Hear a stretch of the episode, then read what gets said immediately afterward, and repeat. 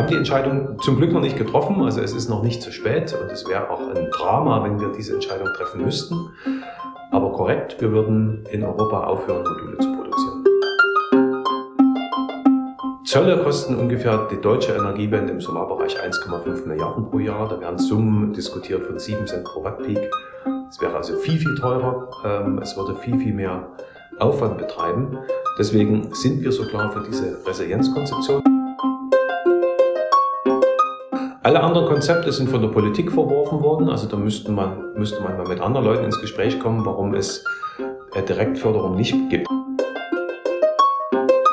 Wer glaubt, dass man ein Hightech-Industriegeschäft aufbauen kann, nachhaltig, mit den Preisen, die heute erzielt werden, mit Minimargen, mit hochverschuldeten Herstellern auch in China, die laut aktuellen Presseberichten auch am Abgrund stehen, der irrt komplett. Guten Tag und willkommen zum PV Magazine Podcast. Ich bin Michael Fuß, Chefredakteur von PV Magazine. Es ist ja ein großer Unterschied von heute und von vor einem Jahr, wenn man das vergleicht. Die deutsche Solarindustrie oder die europäische Solarindustrie, die, der steht das Wasser bis zum Hals. Vor einem Jahr, da war der Enthusiasmus noch groß und es wurde darüber diskutiert, wie man sie wiederbeleben kann. Die, die es wirklich wiederbelebt haben, auf dem Bereich Zellen, im Bereich der Solarzellenfertigung, das ist Meyer Burger. Und heute habe ich Gunther Erfurt zu Gast hier, den Geschäftsführer. Hallo Gunther. Hallo Michael. Ja, ich fühle mich ja fast wie bei Markus Lanz, weil einen Tag jetzt vor dieser Aufnahme warst du bei Markus Lanz. Ähm, wir sind ein Branchenmedium, ist ein bisschen anders. Wir gucken heute, dass wir dafür ein bisschen mehr in die Tiefe gehen und dafür nicht so breit anfangen.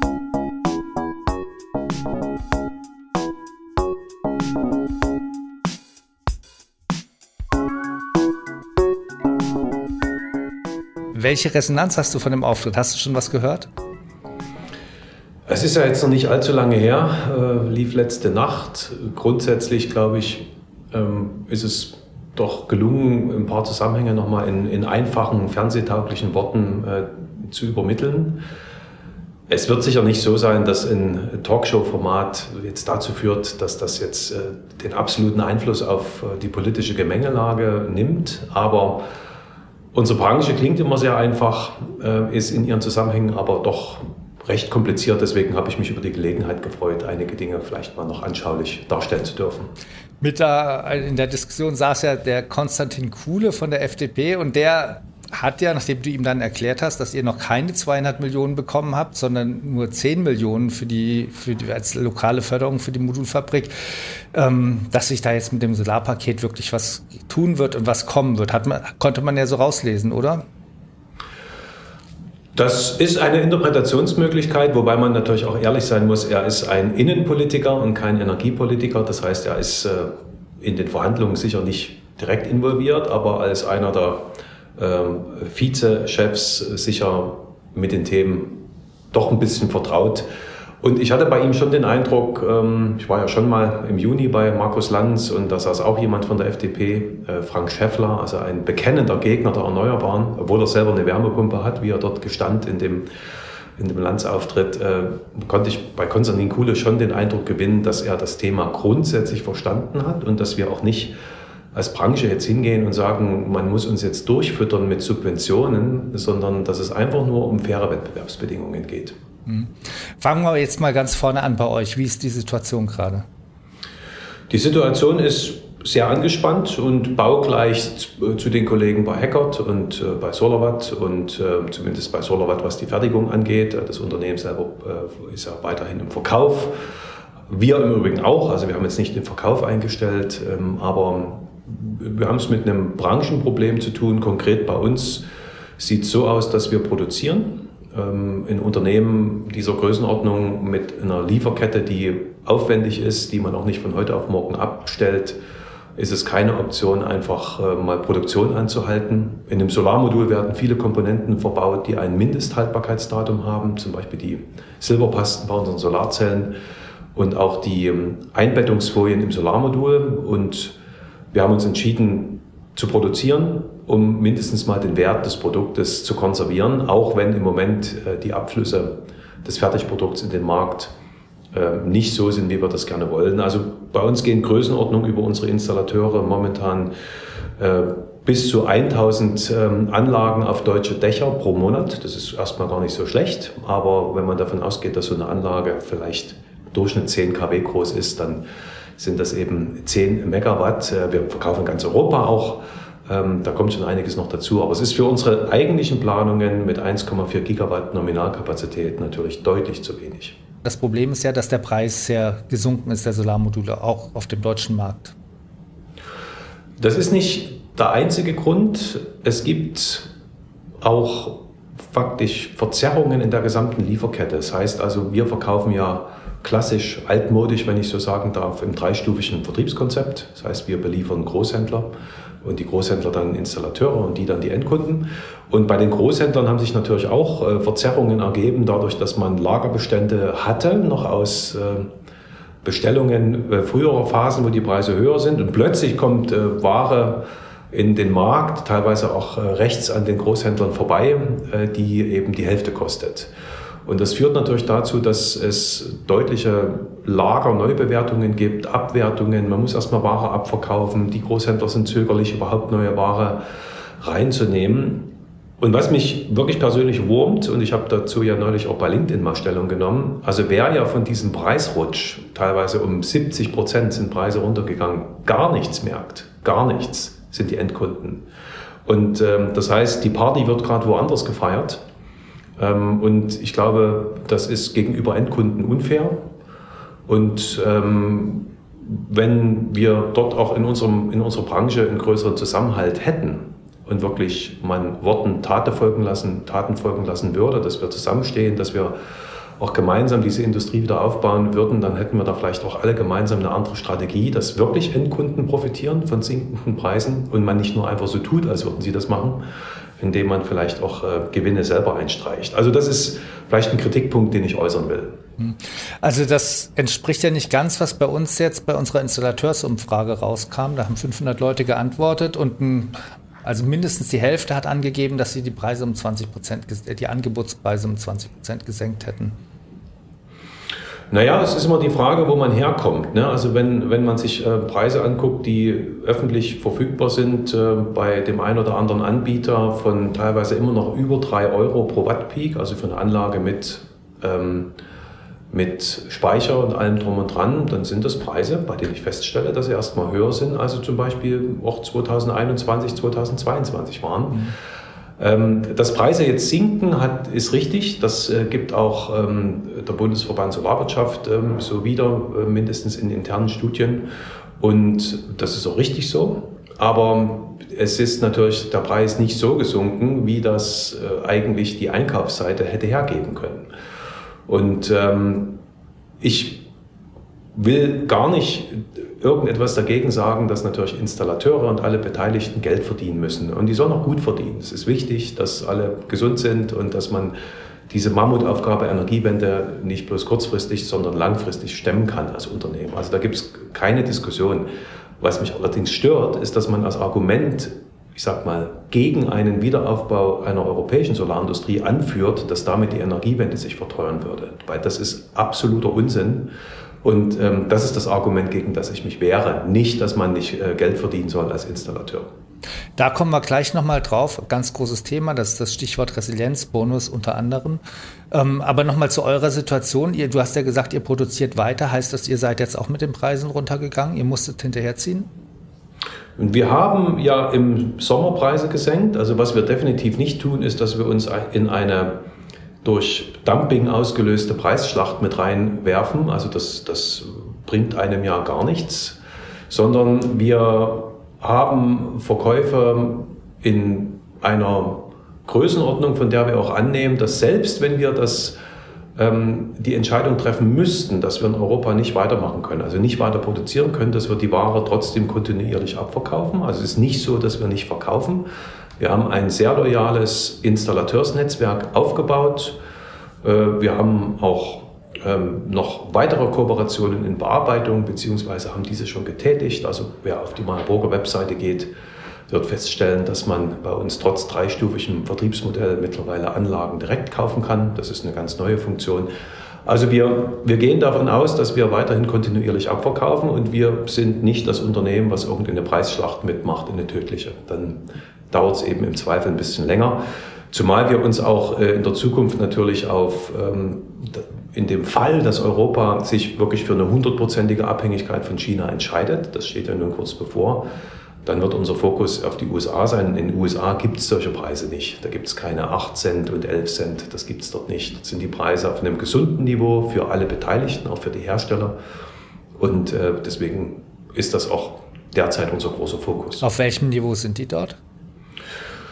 Sicher kann man über Spotmengen irgendwelche Occasionen auch äh, sehr günstig mal einkaufen, aber so im durchschnittlichen ähm, äh, wirklichen Vertragspreis bei größeren Mengen, Utility, ähm, Standardprodukte, irgendwas zwischen 22 und 25 Dollar Cent pro Watt Peak und im Hausdachsegment über 30 und je nach Produkt auch immer noch über 40. Und auch da die Argumentation, dass ein Solarmodul eben ähm, möglichst nichts kosten darf, also ich glaube, dass es gibt kaum ein Produkt, wo so hart darum gerungen wird, äh, es als Commodity zu bezeichnen, dass es also immer weiter billig werden muss.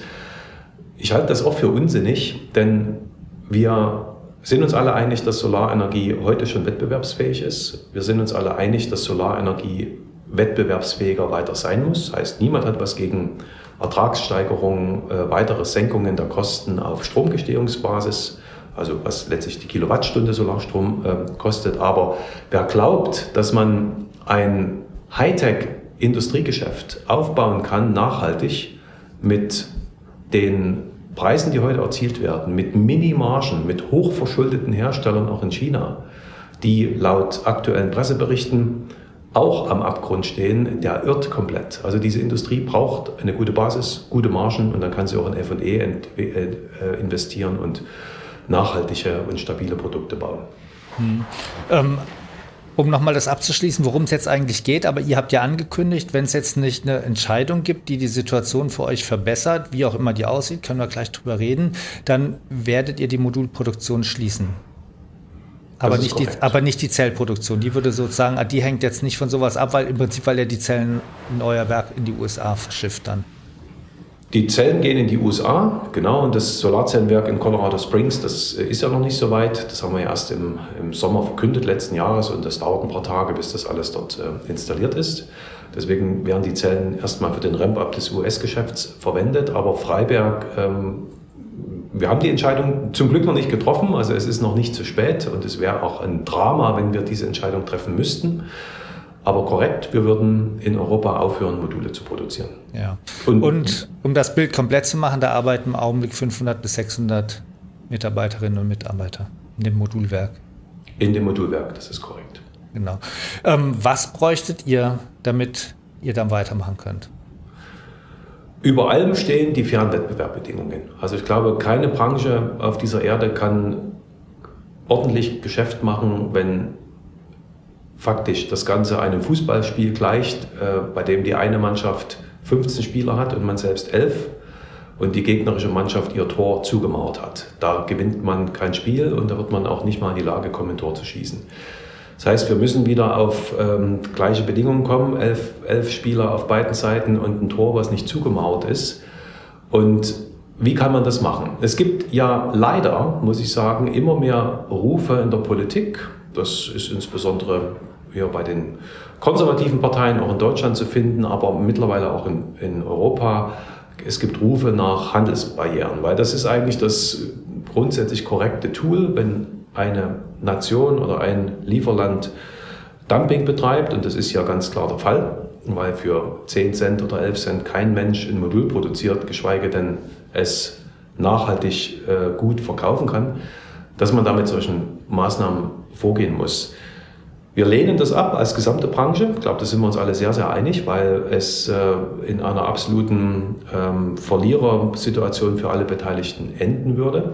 Stattdessen hat nicht Herr Burger, sondern unser Branchenverband ähm, Solarwirtschaft, Bundesverband Solarwirtschaft, ein, wie wir finden, kluges Konzept vorgelegt, das auch äh, der Vorstand des Verbandes, in dem kaum Hersteller sitzen, sondern de facto nur Downstream-Vertreter, auch große, kleine, Großhändler, Installateursvertreter und so weiter und so fort, ein Konzept vorgelegt, das ähm, sogenannte Resilienzboni und Resilienzauktionen vorschlägt. Das heißt, man lässt China einfach machen, was sie wollen können weiter für 5 Cent Ware liefern, äh, können sie uns auch gerne schenken, aber es gibt ein kleines, aber stetig aufwachsendes Segment, in das man nur hineinkommt, wenn man bestimmte Kriterien erfüllt, sogenannte Non-Price Criteria, ähm, die zum Beispiel so aussehen können, dass man bestimmte, eine bestimmte Anzahl von Wertschöpfungsstufen ähm, in Europa braucht oder aus resilienten Ländern, um hineinzuverkaufen und das Ganze wird dann belohnt für den Kunden äh, dieser Ware mit einem ganz klein bisschen mehr an Einspeisevergütung. Kostenpunkt in diesem Jahr, wenn es eingeführt würde, maximal 50 Millionen. Das wird aber gar nicht mehr eintreten, weil wir jetzt schon März haben und das frühestens ab 1. April greifen würde. Zölle kosten ungefähr die deutsche Energiewende im Solarbereich 1,5 Milliarden pro Jahr. Da werden Summen diskutiert von 7 Cent pro Wattpeak. Es wäre also viel, viel teurer. Ähm, es würde viel, viel mehr Aufwand betreiben. Deswegen sind wir so klar für diese Resilienzkonzeption. Und vielleicht noch ein Wort, wie das alles entstanden ist. Ähm, es gibt ja seit März 2023 einen guten Vorschlag der Europäischen Kommission, der dieser Tage zur finalen Abstimmung steht und, wenn wir Glück haben, im ersten Quartal noch über die Bühne geht, nämlich den Net Zero Industry Act. Da denkt, denkt man oft, wenn man in der Zeitung liest, dass es den schon gibt. Nein, da ist noch kein Gesetz. Und dieser Net Zero Industry Act, der schlägt vor, dass bis zum Jahr 2030 40 Prozent der kritischen erneuerbaren Energien Infrastruktur aus Europa kommt. Windkraftanlagen, Solaranlagen, Batterien, Wasserstoffsysteme und so weiter und so fort. Und deswegen ist auch dieser Vorschlag des Bundesverbandes Solarwirtschaft, der übrigens mittlerweile auch vom großen Dachverband Bundesverband der Energie- und Wasserwirtschaft unterstützt wird und von der CDU und von den Grünen und von der SPD und eigentlich de facto in der breiten Mehrheit VDMA, andere Verbände. Ähm, der, der ist also europarechtskonform angelegt und wir wissen auch, dass die europäischen Mitgliedstaaten gerade intensiv nach Berlin schauen und faktisch sagen, die Deutschen haben ja gute Arbeit geleistet. Wenn das jetzt zum Gesetz wird und der Net Zero Industry Act kommt, dann können wir das in anderen Ländern auch in nationales Recht umwandeln und schon haben wir einen tollen, wachsenden europäischen Markt für resiliente Solarmodule. Ja. Jetzt ist aber ja einer, der auch im BSW ist, das der scheint ja jetzt ausgeschert zu sein, nämlich Enpal sitzt ja auch im, ist ja auch Mitglied im Bundesverband Solarwirtschaft und die wenden sich plötzlich gegen den Resilienzbonus. Was hat es damit auf sich? Mir ist das sehr unverständlich. Warum? Es sind ja vier Unternehmen, die sich dagegen stellen. 1,5 Enpal, Solar und äh, EKD. Weil, wenn ich mich jetzt mal in die, in die Lage der Investoren dieser Unternehmen versetze, und ich stelle eine Frage nach einer Lieferkette und kriege als Antwort, dass ich faktisch abhängig bin von einem Lieferland, ähm, wo man sicher auch nicht in jedem Fall nachweisen kann, wie ist eine Traceability eines Produktes, ist da Zwangsarbeit drin, ist da auf der Seite des geistigen Eigentums alles sauber, wenn man nur eine so eine Quelle vorlegen kann. Also ich glaube, es wäre sogar für diese Unternehmen risikominimierend, wenn es eine diversifizierte Lieferkette gäbe. Und äh, Logistikprobleme sind auch noch ein Thema, was man sicher besprechen muss. Also wir spüren das Rote Meer schon wieder, gar nicht so sehr jetzt mit Lieferungen aus Asien nach Europa, sondern mit fehlenden Containern, die eigentlich in die USA gehen sollen. Also es ist schon wieder äh, ein relativ großes Chaos in den Lieferketten und deswegen Container ist ja schon wieder viel teurer geworden. Teurer geworden und ich verstehe einfach nicht, warum man so argumentiert. Ich werde ein bisschen den Eindruck nicht los, dass es eben auch damit zu tun hat, was ich schon erwähnt habe. Äh, wenn ich natürlich in der Lage bin, den niedrigen Preis, Einkaufspreis zum großen Teil für mich zu behalten, dann ist das sicher margenseitig total interessant, aber es ist unfair gegenüber den Konsumenten. Wenn ein Solarmodul 11 Cent kostet, dann darf eine Solaranlage mit Speicher nicht 3 Euro kosten und auch nicht 2,80 Euro, denn für so einen Preis kriegt man volle europäische Module, sondern dann müsste so ein System vielleicht 2 Euro oder 2,20 Euro kosten. Und ähm, mit der Einführung eines Resilienzbonus kommt plötzlich in die Produktangebote im Solarmarkt zum ersten Mal in den letzten, seit praktisch dem Niedergang der deutschen oder europäischen Solarindustrie mal Transparenz. Denn viele Endkunden wissen gar nicht, dass sie äh, sich äh, Module aufs Dach schnallen, die sie vielleicht gar nicht kaufen würden, wenn sie wüssten, dass die aus China sind. Das ist zumindest unsere Erfahrung, wenn man Menschen darüber aufklärt, wie Lieferketten funktionieren, wie ähm, überhaupt ähm, die ganze Solarindustrie funktioniert, dann sagen viele, okay, den kleinen Mehrpreis für das deutsche Solarmodul oder europäische Solarmodul, den gebe ich gerne aus. Und vielleicht hängt es damit zusammen, aber ich will da nicht, ich will da nicht ähm, zu sehr mutmaßen. Ich finde es grundsätzlich traurig, dass diese Diskussion doch ein Stück weit entartet ist, denn wir haben als Unternehmen versucht, jahrelang mit den, mit den Unternehmen äh, wirklich in Kontakt zu kommen, äh, eine gemeinsame Basis zu finden, auch für Geschäft. Äh, das ist mit 1,5 überhaupt nicht möglich gewesen. Da, da gab es keine Diskussion, auch wenn da vielleicht andere Informationen kursieren. Also das, das höre ich auch von den Kollegen, von den anderen deutschen Anbietern, dass da kein Interesse besteht, äh, zusammenzuarbeiten. Mit Solar muss ich sagen, gibt es eine Zusammenarbeit oder gab es sie zumindest. Solar hat mal Burger-Produkte gehandelt, also da gibt es jetzt nichts irgendwie dagegen zu sagen. Aber ich, ich wünschte mir, dass es wirklich da eine größere Einigkeit gibt ähm, und äh, das Ganze sich wirklich so gestaltet, dass man an einem Strang ziehen würde. Denn diese Abhängigkeit von einer Lieferkette, das kann nicht gesund sein. Ja. Und, ähm, also ich, ich will mal kurz. Also es wäre so, es wär so, es wär so ein Stück weit so, als würde man als Händler, als Autohändler sagen, wozu wollen wir denn in Europa Autos bauen? Ich, ich, ich lebe doch einfach nur vom Handel und da reicht doch, es reicht doch, wenn ich die irgendwo herkriege. Und das halte ich für einen falschen Blick auf, äh, aus volkswirtschaftlicher ja. Sicht.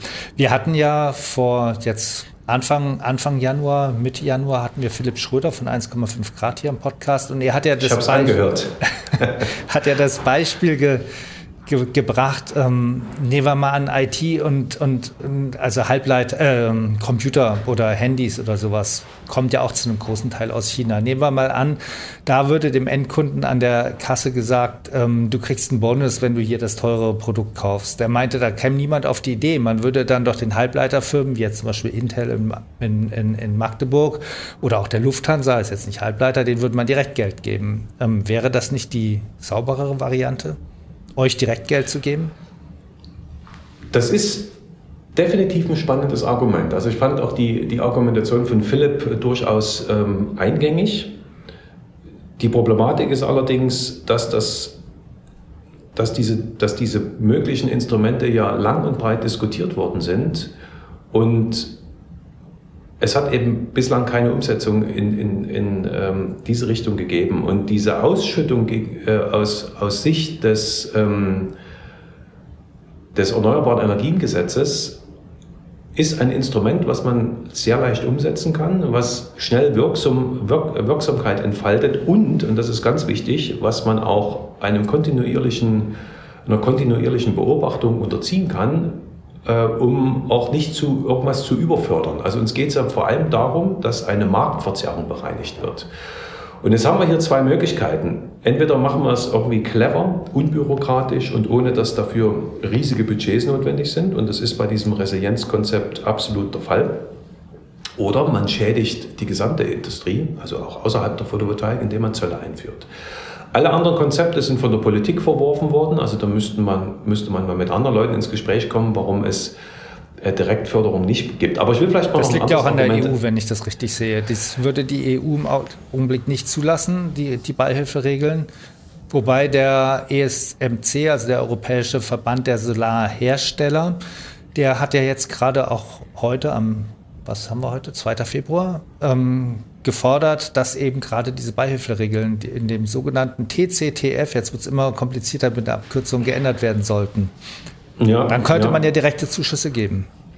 Naja, ich will vielleicht äh, doch mal äh, auch für, dieses, für diese äh, Förderung von Endkunden sprechen. Denn anders als es auch von dem einen oder anderen äh, Gegner einer, eines Wiederaufbaus in der europäischen Solarindustrie argumentiert wird, ähm, entfaltet der Inflation Reduction Act in den USA großartige Wirkung, auch im Solarbereich. Also es gibt äh, den einen oder anderen, der auch gerne mal im PV Magazine einen Blog schreibt, der das Gegenteil behauptet, aber die Realität ist ganz anders. Also das äh, Geschäft in den USA wächst, wächst vor allem in dem, in dem hart umkämpften Utility-Segment. Und wie geschieht das? In Bezug auf die äh, lokale Produktion und die Stärkung der heimischen resilienten Solarindustrie, indem man auch dort den Endkunden dafür belohnt. Es gibt in den USA die sogenannten Investment Tax Credits, die ITCs. Und die werden ab 2026 nur noch ausgeschüttet in vollster Höhe, wenn auch die Solarzelle in den USA produziert wird. Heute gibt es die für Solarmodule, die in den USA produziert werden. Und es führt eben nicht dazu, dass ein Markt sinkt, so wie das gerne behauptet wird, es passiert genau das Gegenteil. Hm. Dann müssen wir jetzt aber doch nochmal über Geld, über Geld reden, weil, also die, nennen wir mal die Zahl, also in Diskussion ist der Resilienzbonus von 3 Cent pro Kilowattstunde. Also wenn ich sozusagen eine Photovoltaikanlage von einem, wo die gesamte Wertschöpfung in Deutschland oder in Europa stattgefunden hat, dann bekomme ich dann zum Beispiel statt 10 Cent Einspeisevergütung über 20 Jahre, würde ich dann 13 Cent Einspeisevergütung pro Kilowattstunde über 20 Jahre bekommen. Ähm, das ist ja, dann ist natürlich klar, dass man im ersten Jahr ist die Belastung gering, aber natürlich steigt die dann, weil man hat sie ja 20 Jahre. Genau genommen streckt man ja die Unterstützung, die man dann euch gibt, weil ihr könnt dann das Modul für einen höheren Preis verkaufen. Ähm, vielleicht auch der Wechselrichtersteller, den Wechsel Hersteller, den Wechselrichter für einen höheren Preis. Ähm, dann ähm, streckt man das über 20 Jahre. Dadurch ist natürlich die Belastung am Anfang nicht, nicht so hoch, aber sie kommt noch. Ähm, das ist ja wie immer beim EEG. Ähm, und jetzt haben wir ja schon die Diskussion. Die FDP hat laut Handelsblatt ja schon gerufen, der EEG-Topf, der wird ja jetzt wieder teuer. Ich glaube, dieses Jahr wird er vermutlich mit 17 Milliarden zu, zu Buche schlagen. Es, es rutscht das EEG-Konto ins Minus. Ähm, das wird im Augenblick, aus, muss es aus dem Steuerhaushalt oder aus dem Klima- und Transformationsfonds, man blickt ja nicht mehr so genau durchbezahlt werden man weiß nicht, wo es herkommen soll. Man, und da wird schon wieder nach Kürzungen gerufen. Ist nicht die Gefahr, dass wenn man da jetzt anfängt, wieder Geld draufzuschlagen, man wieder mehr Rufe nach Kürzungen bekommt? Ja, die, diese Rufe, die gibt es ja. Ähm, aber wenn man vielleicht nochmal mit dem ganzen Subventionsthema äh, versucht, eine Einordnung zu machen, dann ist es ja heute so, dass immer noch Größenordnung 60 bis 70 Milliarden Euro pro Jahr aus dem deutschen Fiskus in welcher Form auch immer in fossile Subventionen fließen. Und wir reden hier über äh, Größenordnungen, die wirklich ein Bruchteil dessen sind. Also ich glaube, man muss sich immer strategisch die Frage stellen, was will man denn erreichen? Und wir stehen wirklich vor der, ich sag mal, epischen ähm, äh, Frage oder die Antwort darauf, wollen wir 100% abhängig sein von einem Lieferland oder nicht? Das ist die Frage, die man beantworten muss. Und dass wir in einer Dumping-Situation im Moment sind, äh, unter der nicht nur wir leiden, sondern Chinesen, Großhändler, sonst wer, ähm, das ist auch keine Frage. Das heißt, wir können jetzt überlegen, was wir machen. Ein, ein reines Weiter so glaube ich nicht, dass es das geben wird. Da ist die Debatte auch mittlerweile ähm, doch zu alarmierend, auch in Richtung Politik. Und wir erleben ja gerade jetzt äh, im Parlamentskalender des Europäischen Parlaments ist jetzt ähm, ein Tagungsordnungspunkt aufgenommen worden, auch zum Thema Solarindustrie. Und es gibt Stimmen in der EU, die sagen, Zölle einführen oder andere Dinge machen. Und nochmal, Zölle kosten ein deutlich Mehrfaches äh, im Vergleich zu einem Resilienzbonus. Und ja, die, die äh, Ausschüttungen, die wachsen an, aber insgesamt muss man sagen, das EEG-System ist ja Stand heute eine ganz, ganz starke Industrieförderung für China. Denn von der Wertschöpfung hat Europa de facto gar nichts. Das heißt, wir erhöhen naja, das auch Modul mit e macht ja nur die Hälfte aus ungefähr, ein bisschen weniger sogar bei den niedrigen Preisen. Naja, es kommt ja nicht nur das Modul aus China, es kommt ja de facto alles heute aus China in den meisten Fällen. Und äh, alleine der Anteil äh, der Euro in Europa verbauten Module, wenn man jetzt wirklich mal aufs Handelsdefizit guckt, nur die Module sind 14 Milliarden gewesen im Jahr 2022. Also das ist schon viel, viel Geld, äh, über das wir da reden. Und über die Fördersysteme Europas und auch das EEG landet diese Wertschöpfung komplett in China. Will es nicht sagen, dass, kein, dass in der Installation und den nachfolgenden ähm, Stufen keine Wertschöpfung entsteht, um Gottes Willen, das liegt mir fern, aber wenn wir rein auf die Industrieprozesse blicken, ist das so.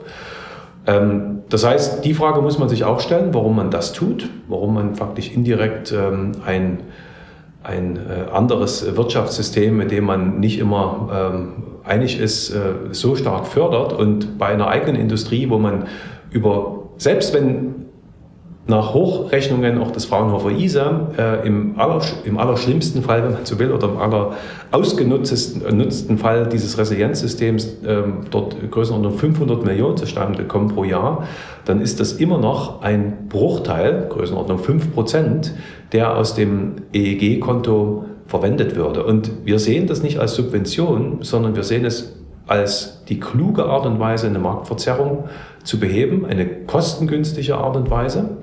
Äh, und es ist eine Art Versicherungsprämie. Denn das, was wir heute machen, das gleicht dem Autofahrer, der 40 Jahre einen Führerschein hat und unfallfrei gefahren ist und dann irgendwann sagt, ach weißt du was, ähm, ich melde meine Versicherung ab. Ist ja bislang nie was passiert. Das ist so gefährlich und ähm, deswegen ist der Resilienzbonus eher eine Versicherung und nochmal, er ist in dem Konzept des Bundesverbandes Solarwirtschaft degressiv ausgestaltet. Es gibt die klare, äh, das klare Angebot der Industrie, hier regelmäßige ähm, Auswertungen zu fahren und zu überlegen, ob man den überhaupt noch braucht. Dazu gibt es die volle Bereitschaft. Aber Wer ein klügeres Tool vorschlägt, was vor allem sofort wirkt, nämlich ab März oder April, da kann ja gerne äh, vortreten und das vorschlagen. Ich habe es bislang nicht gehört. Also dazu vielleicht, ich habe ja das Gefühl, dass da insgesamt eine sehr große Ratlosigkeit herrscht, egal ob jetzt in der Politik oder in der Branche, wie man mit dem Problem umgeht. Ähm, insofern weiß ich nicht, ob es das... Das sehe ich nicht so. Ähm, das, also das kann ich so nicht bestätigen, weil, weil wir werden ja mittlerweile nicht nur von den großen Industrieverbänden unterstützt, also vom VDMA, sondern es gibt ein ganz klares Bekenntnis zu dem Konzept von RWE, von NBW, auch von anderen und gerade die BDE, das BDEW-Votum Bundesverband der Energie- und Wasserwirtschaft von letzter Woche ist auch nochmal ein ganz, ganz starkes Signal, denn dort drin sind ja de facto alle äh, organisiert, die in diesem Land irgendwas mit Energie zu tun haben und die unterstützen das. Also ich bin äh, tatsächlich der Meinung, dass äh, vier sehr ehrenwerte Unternehmen aus der Branche, die Größenordnung 10% Marktanteil haben in der Gesamtausbringung Photovoltaik, dass man da sagen kann, irgendwie, es ist total gespalten. Ist es nicht. Die Mehrheit ist dafür. Also die vier Unternehmen waren wieder die vier, über die wir vorhin gesprochen Aus dem, haben, also mit dem, mit dem Aufruf, die genau. Installationsbereich genau. sind. Ähm, aber dann würde ich doch gerne nochmal darüber sprechen, wo das Ganze hinführen kann. Also man kann das ja jetzt nochmal umrechnen. Die drei Cent pro Kilowattstunde, die man mehr zahlt, die entsprechen ja in, der, in den Komponenten, wenn man das dann auf den Watt-Peak-Preis der Komponenten umrechnet, ungefähr je nach Zinssatz, mit dem man rechnet, 25 bis 30 Cent pro Watt-Peak ungefähr. Das heißt, das wäre im Prinzip das, was dann, wenn man das jetzt nur auf, wenn man das jetzt auf das Modul schlägt, was das, was das europäisch gefertigte Modul teurer sein könnte. Ähm nein, nein, nein, ist nicht richtig. Äh, also erstens mal diese drei Cent, die da, die da diskutiert werden, das ist ein Maximalbetrag, den man erzielen könnte, wenn das gesamte Modul aus europäischer Wertschöpfung stammt. Das ist ja heute in dem vollen Umfang nicht möglich. Es geht im Übrigen, also man kann ein Modul heute fertigen. Also das Argument auch von, von Philipp ähm, in deinem Podcast, dass das also ja nur einen Sinn macht, wenn die gesamte Wertschöpfung wirklich auch vorhanden ist. Das ist auch aus meiner Sicht nicht korrekt, denn die ist vorhanden, die muss man nur skalieren. Wacker ist mit 20 Gigawatt Produktion in Welt, Deutschland. Das, die, ihr kauft ja die äh, Welt sozusagen auch, könnt ihr auch nicht in Europa kaufen im Moment. natürlich kaufen, natürlich kaufen wir die in Europa, von Norsan, so viel wie wir kriegen. Norsan hat Ausbaupläne, Norsan ist bereit zu investieren. Ähm, Norsan ist im Augenblick insolvent, wenn nicht, oder?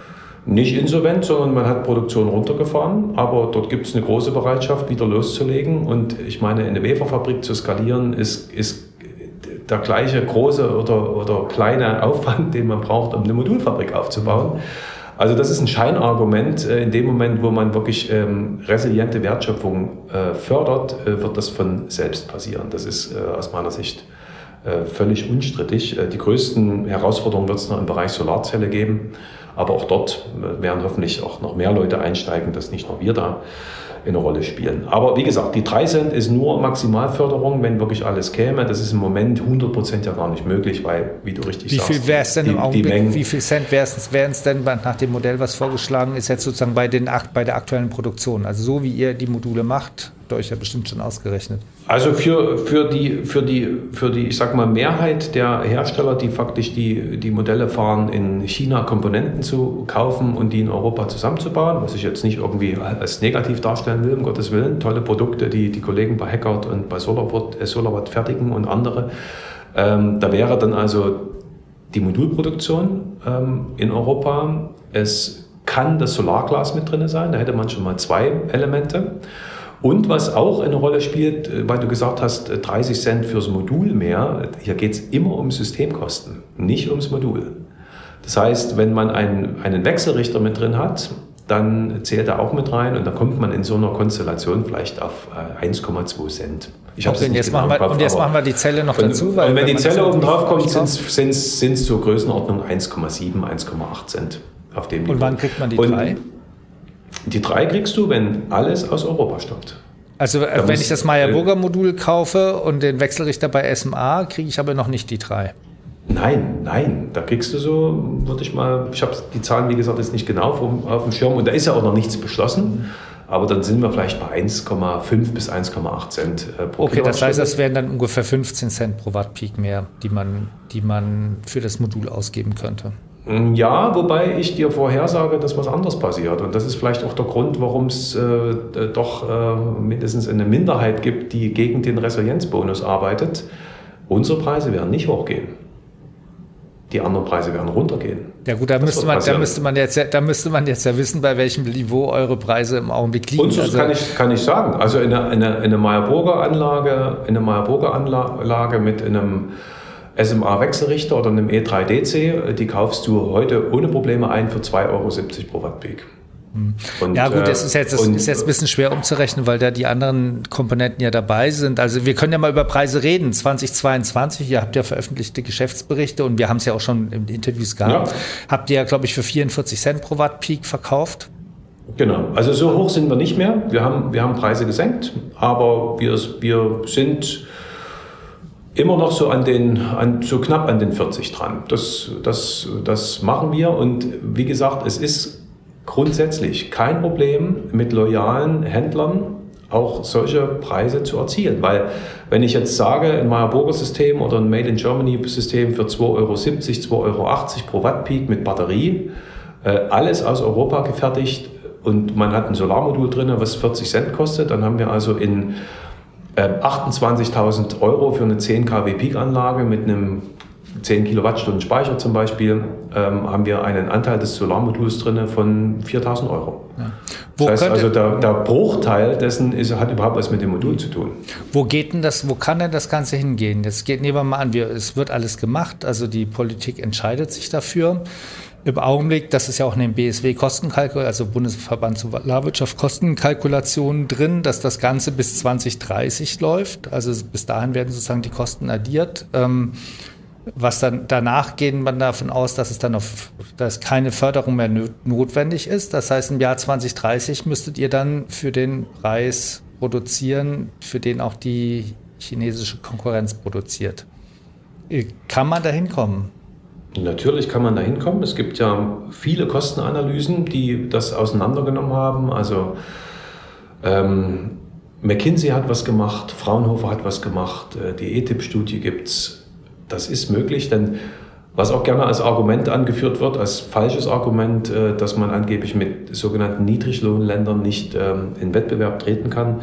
Wer Photovoltaikproduktion kennt, wird wissen, dass da äh, die Arbeitskosten der geringste Anteil sind. Also das ist im einstelligen Prozentbereich. Das ist extrem niedrig. Es gibt kaum eine Industrie, wo das so niedrig ist.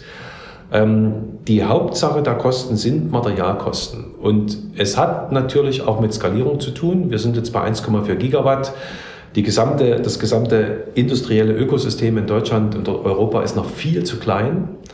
Aber die Annahme hier ist ja auch, dass ein, eine Förderung der Solarindustrie dazu führt, dass sie skaliert. Es gibt ja das politische Ziel, 40 Prozent bis 2030 in Europa zu produzieren. Nehmen wir mal an, in 2030 werden 100 Gigawatt in Europa installiert, kumuliert und dann wären 40 Prozent genau 40 Gigawatt. Also eine, eine Durchskalierung einer, einer Produktion, die erreicht man irgendwo zwischen 2 und 5 Gigawatt. Man muss da nicht 40 aufgebaut haben, das ist, das ist nicht korrekt. Ähm, überhaupt in der berühmten Lernkurve der Photovoltaik hat die Skalierung an der Kostensenkung 20 Prozent Anteil und die Technologieentwicklung 80. Das heißt, sind wir auch wieder bei den Chancen, die Europa hat, wenn wir uns in F&E anders aufstellen, wenn wir uns vielleicht stärker fokussieren, ähm, wenn wir stärker gemeinsam arbeiten, wenn wir vielleicht bei der Wiederbelebung der Solarindustrie eher an ein Airbus-Modell äh, denken, wo, wir, wo nicht jeder vor sich selber, ich sag mal, ein bisschen despektierlich rumfrickelt, sondern man technologisch an einem Strang zieht und wirklich europäische Produkte generiert, gemeinsam mit Fraunhofer, Helmholtz und anderen tollen Instituten, dann glaube ich, gibt es da überhaupt keinen Grund, der mir einfallen würde, warum man nicht zu ähnlichen ähm, Produktionskosten produzieren kann wie in China. Ja. Das Airbus-Modell finde ich interessant, weil das ist, das wurde ja vor Jahren, das wurde immer mal wieder diskutiert. Und jetzt hatte ich das Gefühl, dass das selbst von Peter Altmaier, selbst der hat es mal vorher gemacht. Aber ich habe das Gefühl, dass das jetzt ja in der aktuellen Diskussion etwas aus dem Blick geraten ist, weil eigentlich jetzt ja immer, da, da wurden ja die Hersteller gegeneinander geschickt, auch bei dem Interessensbekundungsverfahren beim BMWK oder auch die, jedes Land macht das eigenes. Frankreich macht wieder was eigenes und hat, hat auch zwei Hersteller jetzt muss man ja mal gucken, was da passiert in der jetzigen Marktlage, ähm, ähm, auserkoren. Da hat man ja nicht das Gefühl, dass Airbus passiert, sondern da hat man das Gefühl, dass ganz viele kleine gefördert werden. Also ich denke, so eine, so eine Lösung, das kann auch nur umgesetzt werden über die Industrie selbst. Ich glaube nicht, dass das etwas ist, wo man die Bundesregierung fragen sollte oder den LSE-Palast, äh, dass man da mal bitte was vorschlagen möge, sondern ich denke einfach, äh, wenn wir in Europa Grundlagen schaffen, dass diese Industrie wieder wachsen kann, wirklich in Gesamteuropa, nicht nur in Deutschland, dann ist es, glaube ich, an der Industrie, sich auch zusammenzusetzen und zu überlegen, wie könnte man denn sowas umsetzen? Wie kann man für Standardisierung sorgen? Wie kann man dafür sorgen, dass jeder das tut, was er richtig gut kann und nicht das, was er sich einbildet, gut zu können? Ähm, dann kann das hochgradig interessant sein. Und ich mache da auch kein Hehl draus. Wir führen solche Diskussionen bereits heute mit dem ein oder anderen Unternehmen, äh, wo wir auch überlegen, wie könnte denn das funktionieren?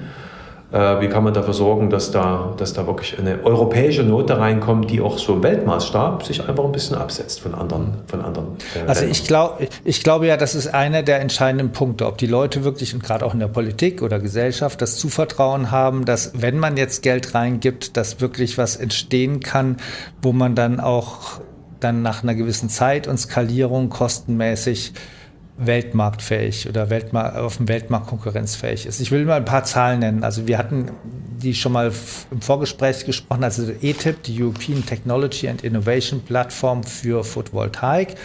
Die haben vor, also Anfang Januar ein Webinar bei uns gemacht auf der englischsprachigen Plattform. Kann man sich auch anhören dort oder nachsehen dort. Die haben eine neue, eine neue Studie oder die haben eine alte Studie geupdatet, aber mit ganz neuen Grafiken und haben auch Kosten analysiert. ETIP da sind jetzt teilweise Hersteller drin. Ich weiß nicht, ob Meyerburger da auch irgendwie engagiert ist, aber auch viele Forschungsinstitute.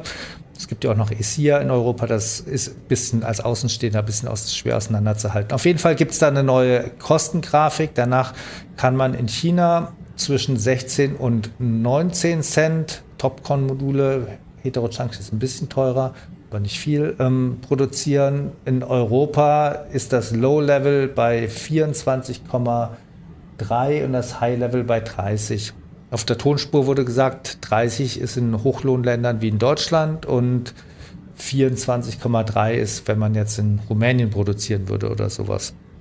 Mhm. Ähm, jetzt ist so die Frage, und, und dann genau, da gab es noch eine andere Zahl. Die andere Zahl war, das wurde verglichen, was für Forschungsausgaben es gab. Und dann wurde sehr eindrucksvoll gesagt, dass große chinesische Hersteller, die drei großen chinesischen Hersteller haben in einem Jahr mehr Forschungsausgaben Ausgaben gemacht als die EU in fünf Jahren oder sowas. Ich müsste jetzt genau nachgucken, um es genau herzukriegen. Das heißt, die chinesischen Hersteller investieren jetzt ja auch sehr viel in Innovation und Forschung. Und im Augenblick nehmen sie zwar die ganzen Erfindungen oder Entwicklungen, die in Europa gelaufen sind. Aber das muss ja nicht so bleiben. Wie kann man da jetzt wirklich mithalten? Geht das bis zum Jahr 2030? Ja. Also vielleicht mal zu dem Argument nochmal Hochlohnland, Niedriglohnland, also eine Aussage 24 Cent ähm, zu äh, 30 im Vergleich von Europa, äh, von Deutschland zu Rumänien, das halte ich für wirklich falsch, weil der Personalkostenanteil einer hochautomatisierten hochautomatisierten Fertigung gar nicht so groß ist. Da ist er, da ist er in einem einstelligen Bereich, auch äh, in, in unserem Fall, wenn wir voll skaliert laufen, ähm, für schon so eine kleine Menge von 1,4 Gigawatt. Also das, das Personalkostenargument ist äh, im Solarzellenbereich überhaupt keines, weil Du warst schon mal in unserem Solarzellenwerk, äh, glaube ich, du hast das gesehen. Also das, das sind pro Schicht irgendwie 25 Leute oder 30 Leute in einer Halle, die äh, über 200 Meter lang ist. Ähm, das sind nur ein paar Leutchen, die gucken auf den Monitor und quittieren mal irgendwie einen Fehler und wenn mal irgendwo ein Wafer bricht, dann räumen die den raus, äh, putzen ein bisschen, Türe zu und weiter geht's. Im Modulbereich ist das noch etwas anders. Da gibt es noch einige wirklich manuelle Prozesse, aber die kann man auch rausdesignen, dass man dort auch de facto nur noch ich sag mal, Anlagenbeobachter hat und äh, Techniker, die vielleicht mal eine Maintenance durchführen. Also das ist, das ist gar, kein, gar kein Thema.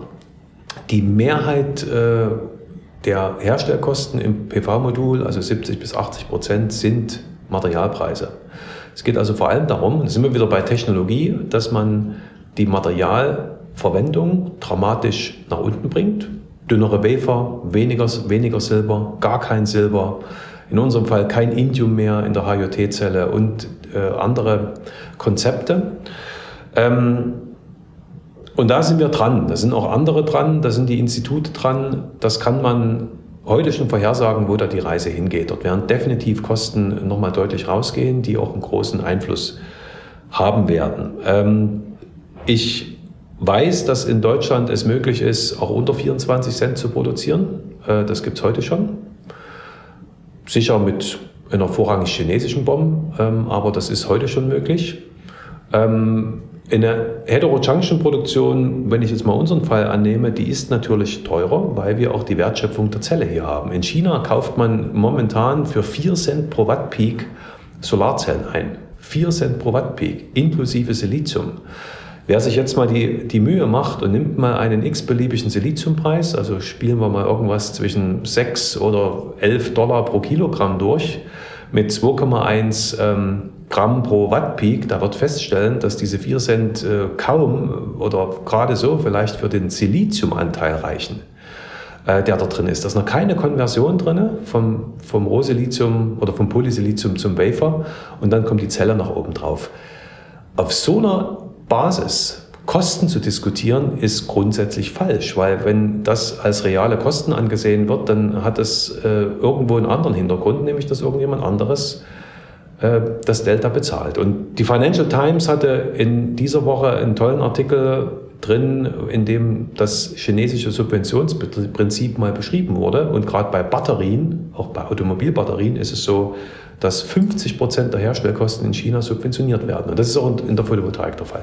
Also ich schaue mir das gerne immer durch die Brille an, dass nirgendwo Subventionen erfolgen. Weder in Deutschland, noch in den USA, noch in Europa, ähm, äh, noch in China. Und dann wird man feststellen, klar, durch die Skala und durch die großartige interne Wertschöpfung in China sind die Chinesen wirklich führend. Das will ich gar nicht in Frage stellen. Aber die Kostenunterschiede, die man erreichen kann in Europa, die sind vertretbar, solange es gelingt, wirklich auch auf der Produktseite sich zu differenzieren. Und du hast ja die Frage noch gestellt zur F&E. Ja, es ist hochgradig eindrücklich, dass ähm, Unternehmen wie Longi eine Milliarde pro Jahr laut ihren eigenen Angaben investieren und auch ähm, die anderen Tier Ones in der Größenordnung von einer halben Milliarde äh, laufen. Ich werfe mal ein anderes Argument ein. In Longis, Longis Kapazitäten äh, von Größenordnung 80 Gigawatt, die da aufgebaut sind, auf der Zellseite sind 50 Prozent heute noch PERC, 30, also 50 äh, Gigawatt PERC, 30 Gigawatt Topcon und ein ganz kleines bisschen IBC. Das heißt, die Mehrheit des Produktes, was produzierbar ist, ist entweder noch alte Technologie, die wird jetzt konvertiert nach Topcon. Das heißt, wenn wir weitergehen zu den anderen Tier Ones, die produzieren auch Topcon und der nächste produziert auch Topcon. Ich will nicht in Frage stellen, dass dort großartige Technologen sind. Und wir kennen die alle gut, weil wir früher natürlich diese Unternehmen auch beliefert haben mit Perk-Systemen, mit Drahtsägen, mit sonst was. Und immer noch auch gute Kontakte haben, kann ich auch sagen. Aber ich würde erwarten, wenn ich eine Milliarde oder eine halbe Milliarde in FE investiere, dass ich mich ganz, ganz anders differenzieren kann. Und diesen Effekt sieht man in China noch nicht. Es mag sein, dass man den sehen wird. Ich glaube, die europäische Chance ist, ganz klar in diesem, vielleicht in diesem Airbus-Ansatz, dass man arbeitsteilig arbeitet und dass man sich wirklich auf ähm, die neuesten Technologien setzt. Heterojunction ist da ein Beispiel. Wir halten Heterojunction für die deutlich bessere Technologie im Vergleich zu Topcon. Äh, die Energieerträge sind besser, die Komplexität ist geringer, die Umweltverträglichkeit ist viel, viel besser, es ist bleifrei, es ist PFAS-frei und so weiter und so fort. Ähm, aber wenn man sich da fokussiert und man faktisch in einen Topf reingibt und gemeinsam äh, Entwicklungen nach vorne bringt oder eben arbeitsteilig nach vorne bringt, dann kann man in dem, in dem Wettbewerb bestehen. Und Topcon, wissen wir alle, ist made in Germany bei Fraunhofer ISE. Also ist auch keine ja, chinesische invented, Entwicklung. Nicht, invented, nicht made. So ungefähr wie MP3. Da würde ja auch niemand sagen, weil wir MP3 oder weil auch vom Fraunhofer Institut, glaube ich, MP3 kommt, dass man dass die MP3-Player aus Deutschland kommen müssten oder dass man da konkurrenzfähig sein könnte.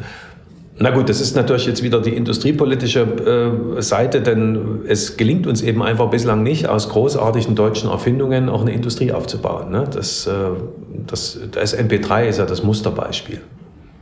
Mhm. Ähm, ich will noch zum Schluss jetzt auf einen Ausblick kommen, weil da, da kommen wir wieder ein bisschen auf Preise. Wir haben hier gerade auch in der nächsten Ausgabe, die wir gerade produziert haben und die im Februar erscheint, haben wir ein eine Berichterstattung über Strompreise, wo die eigentlich hingehen können in Europa oder in Deutschland wieder, ähm, war ja immer die Frage, brauchen den Industriestrompreis?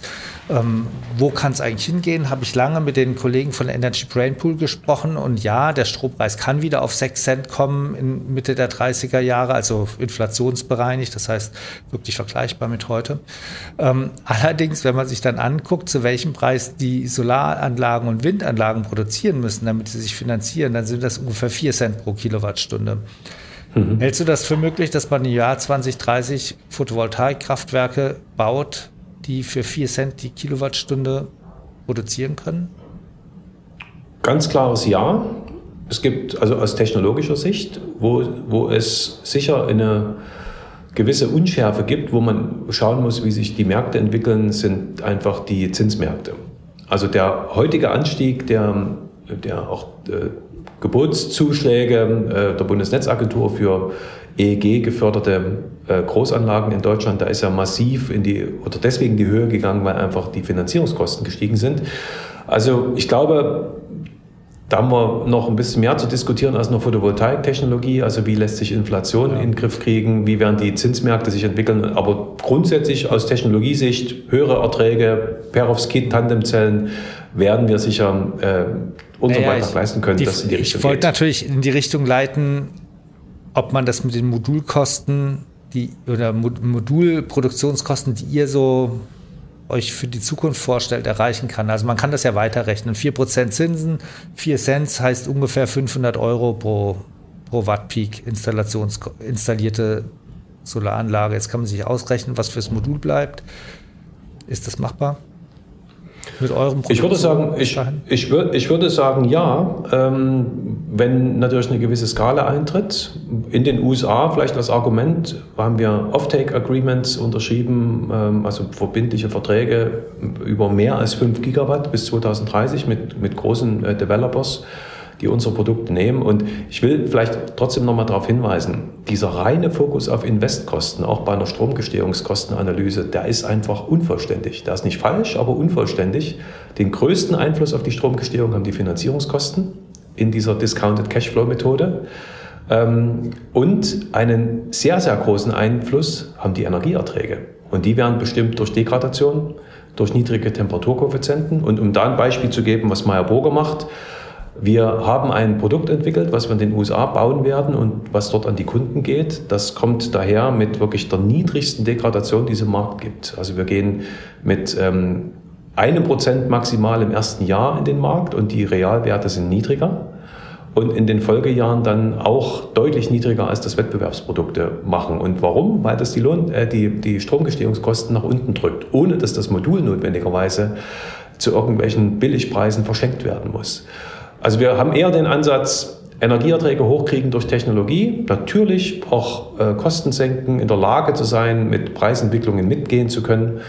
Ähm, aber ja, ich glaube, das ist möglich. PV-Module haben den kleinsten Anteil im Invest. Das heißt, die Frage müssen wir uns alle gemeinsam stellen, auch mit den Wechselrichterherstellern, ähm, Installationssysteme, Trecker und so weiter und so fort, wie man, wie man dorthin kommt nachhaltig.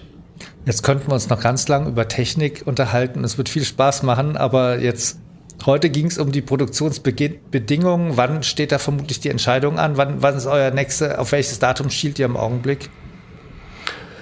Also wir haben kommuniziert Mitte Januar, dass wir jetzt äh, in, der, in der zweiten Februarhälfte uns da die Karten legen, wie das Ganze für uns weitergehen kann in, in Europa. Und äh, das ist jetzt erstmal der nächste Meilenstein. Wenn im Bundestag das Solarpaket beschlossen, diskutiert und dann hoffentlich beschlossen wird in irgendeiner Form. Und es Wirksamkeit entfaltet. Es besteht ja auch die Möglichkeit, dass man etwas beschließt, aber eher als Symbolpolitik, so nach dem Motto, wir haben mal was Kleines getan, ähm, sondern es muss eine Wirksamkeit entfalten. Ich glaube, der, der Vorschlag des BSW ähm, ist europarechtskonform, der ist durchgedacht, der ist auf Basis von europaweit verwendeten äh, Cost-Gap-Analysen errechnet. Also das Ding hat wirklich Hand und Fuß und äh, ich habe keinen besseren Vorschlag bislang gesehen, von niemandem und deswegen kann man sich jetzt nur wünschen, dass auch die Politik äh, die viele Arbeit honoriert, die dort äh, Verbände und die Industrie reingesteckt haben. Okay. Vielen, vielen Dank, dass du heute hier bist in unserem Podcast. Danke, das Michael, für die Einladung. Das war Gunther Erfurt. Er ist Geschäftsführer von Meyer Burger, dem einzigen deutschen Solarzellenproduzenten, den es im Augenblick noch gibt, über das Thema ob wir, wie, wie wir die Solarindustrie in Deutschland halten und aufbauen können. Wenn Sie den Podcast mögen, dann liken Sie uns doch gerne auf den ganzen Plattformen oder wenn Sie einen Kommentar haben, können Sie den auch gerne direkt zu uns schicken an podcast.pv-magazine.com. Auf unserer Webseite www.pv-magazine.de, da finden Sie die täglichen News, wo wir auch immer über diese, gerade auch mit der Solarpaket, über das wir gesprochen haben, berichten. Und da können Sie auch unsere täglichen Newsletter abonnieren. Wir haben vier Magazinausgaben pro Jahr, die können Sie als Podcast-Hörerinnen und Hörer äh, verbilligt bestellen. Dazu können Sie in unserem Shop den Code Podcast 10 eingeben und da haben wir immer noch Hintergrundberichte und Analysen. Vielen Dank fürs Zuhören und Tschüss.